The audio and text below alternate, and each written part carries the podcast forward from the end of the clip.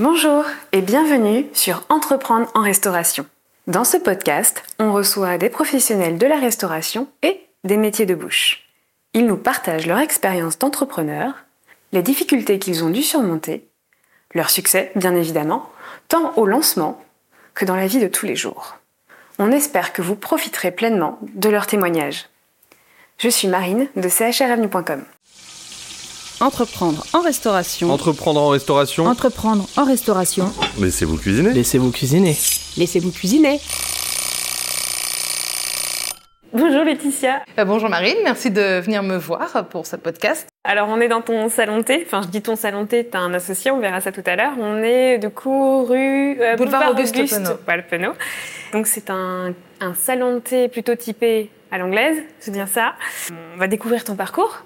Tu nous dis qui tu es? Moi, je suis Laetitia, euh, je suis nantaise. Euh, je suis cuisinière de métier après un apprentissage quand j'avais 16 ans euh, à Nantes, aussi femme de Saint-Plus. donc voilà, et puis une fois que j'ai eu mon diplôme, je suis partie en Angleterre parce que j'ai eu l'opportunité de partir en Angleterre avec l'école. Je devais partir un an, j'y suis restée neuf. je suis revenue avec un mari et une petite fille qui était petite à l'époque. Et puis voilà, est rentrée euh, il y a 15 ans. D'accord, ok. Donc tu as fait des études, euh, finalement ton parcours c'était déjà dans la cuisine. Tout à fait. Tu as toujours voulu faire ça? Toujours. Toujours. Tu as mentionné ton mari, c'est ton associé. Est-ce que tu peux nous parler de Steve? Parce que du coup il est absent. Tout à fait. Dis-moi. Donc euh, ouais, en effet, on est co-gérants tous les deux de l'entreprise. donc lui est cuisinier aussi, c'est comme ça qu'on s'est rencontrés. C'était mon sous-chef à l'époque. Voilà, il est cuisinier métier. Maintenant, c'est lui qui fait 95% euh, de la production euh, au niveau euh, du café et des revendeurs qu'on a. Lui était en cuisine, tu me dis. Pareil, un apprentissage. C'était dans quel type, type, de cuisine à l'époque On en Angleterre? Il a fait un peu de tout, du pub, du, du gastropub, du voilà. C'est cuisine traditionnelle de là-bas. Donc vous êtes revenu en France? Pourquoi vous êtes revenu en France du coup? Parce qu'on avait un rythme un peu intense là-bas. Euh, bon, maintenant, on a un rythme un peu intense ici.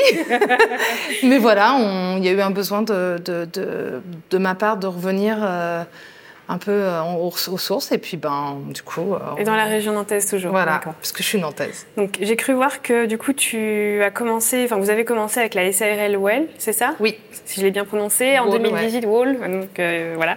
En 2018, est-ce que tu peux me dire pourquoi cette entreprise, enfin, comment elle a démarré, l'idée?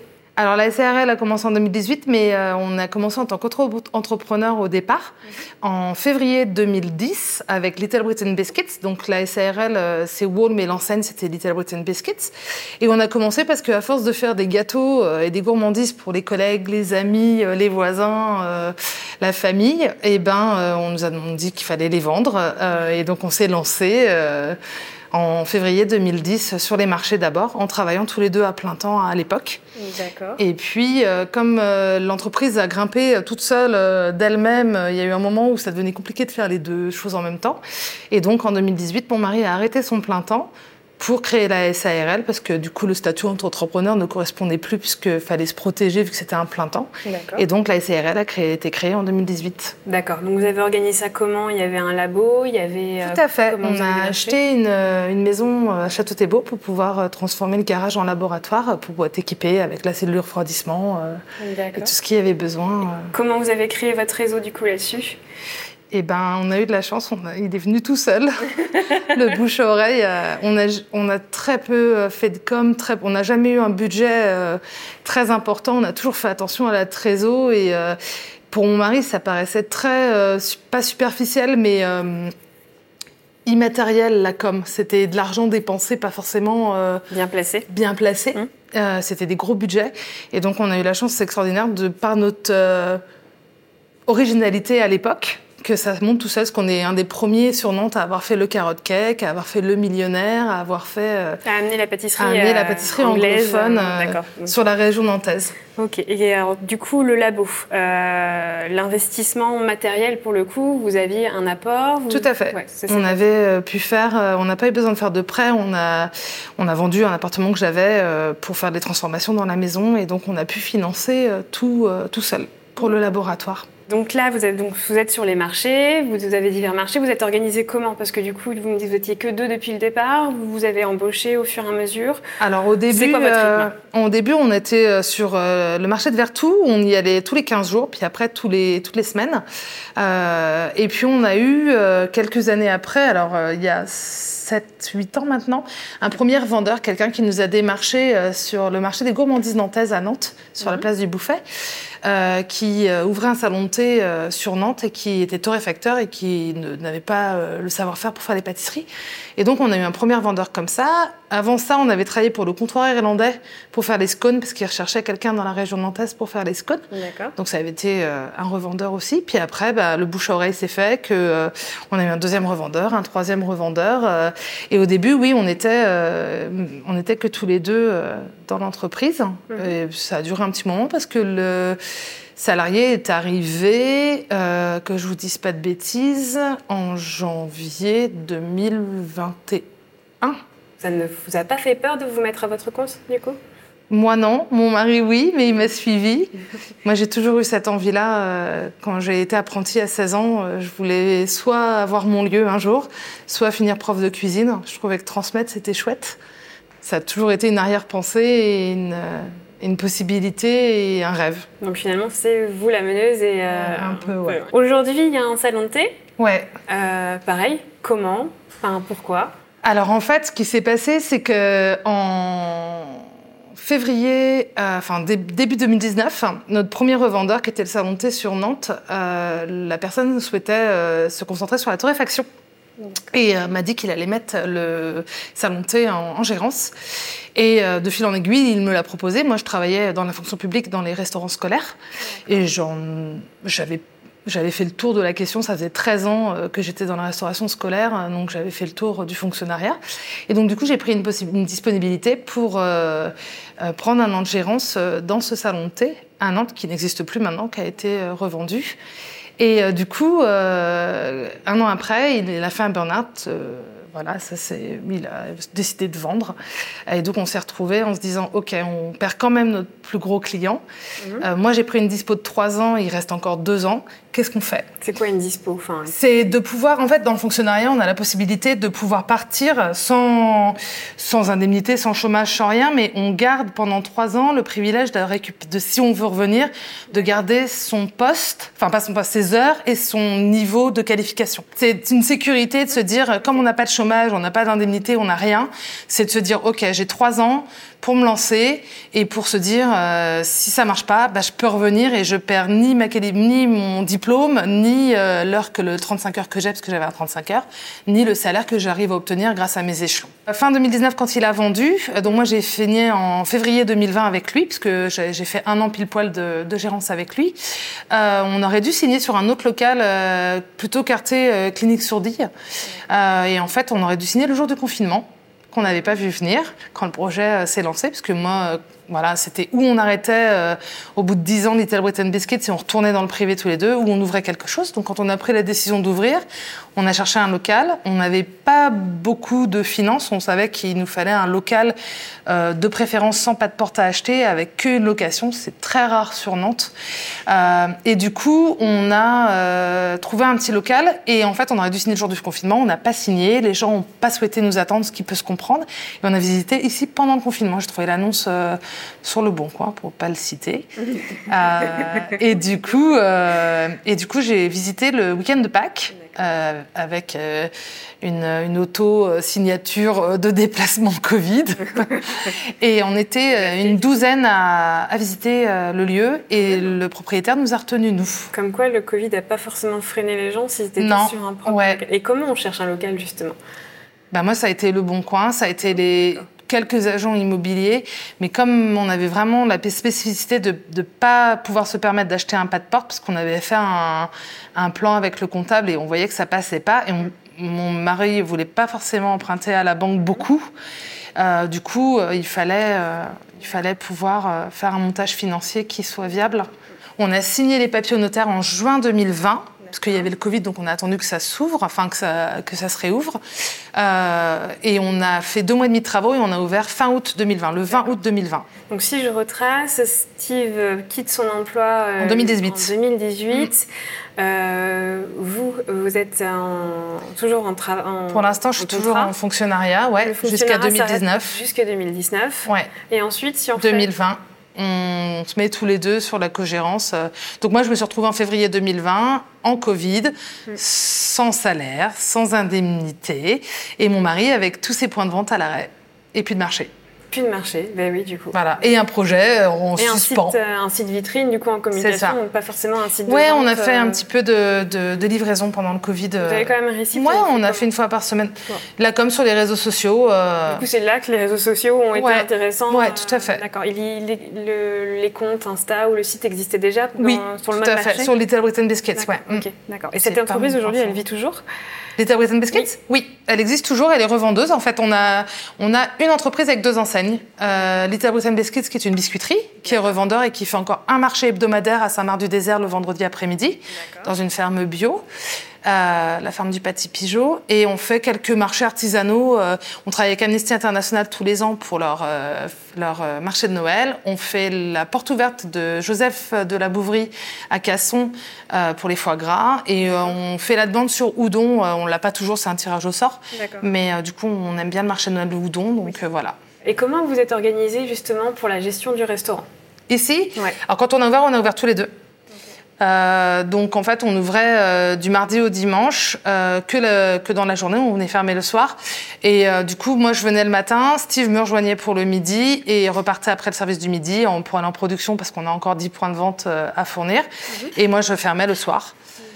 Et puis au fur et à mesure, euh, on a eu un premier employé euh, début décembre qui n'a pas fait l'affaire, donc on s'en est séparé au mois de janvier, euh, après la fin, juste avant la période, la fin de la période d'essai, et on a employé quelqu'un d'autre en janvier euh, 2021 qui est toujours avec 2022 pardon, qui est toujours avec nous. Steve voulait vraiment rester partie cuisine, puisque pour être venu manger Oui. chez vous, voilà, vous êtes toi, tu as plus pris la partie salle, et euh, Steve côté cuisine, c'est ok, vous échangez de Ouais, temps en temps non, on n'échange jamais. Par contre, euh, quand on est en binôme ou quand on, a, quand on est dans le jus, euh, il sort de sa cuisine pour servir les clients et il vient m'aider. Surtout le mardi, on est que tous les deux parce que notre employé est en congé le lundi mardi et nous on ouvre le mardi. Donc on est que tous les deux. Donc le mardi, on est en binôme. Donc euh, il sort les plats si je suis en en train de prendre les commandes et quand il a fini le côté salé, il vient euh, de ce côté-là pour m'aider avec les cafés, les desserts. euh. Comment vous comptez finalement faire évoluer l'entreprise? Est-ce que vous avez des idées? Il me semble qu'il y a des brunchs déjà. Ouais, il y a des brunchs euh, le week-end, euh, des brunchs à l'anglaise. Là, euh, bah, ça se- on a de la chance, ça se développe tout seul. euh, voilà.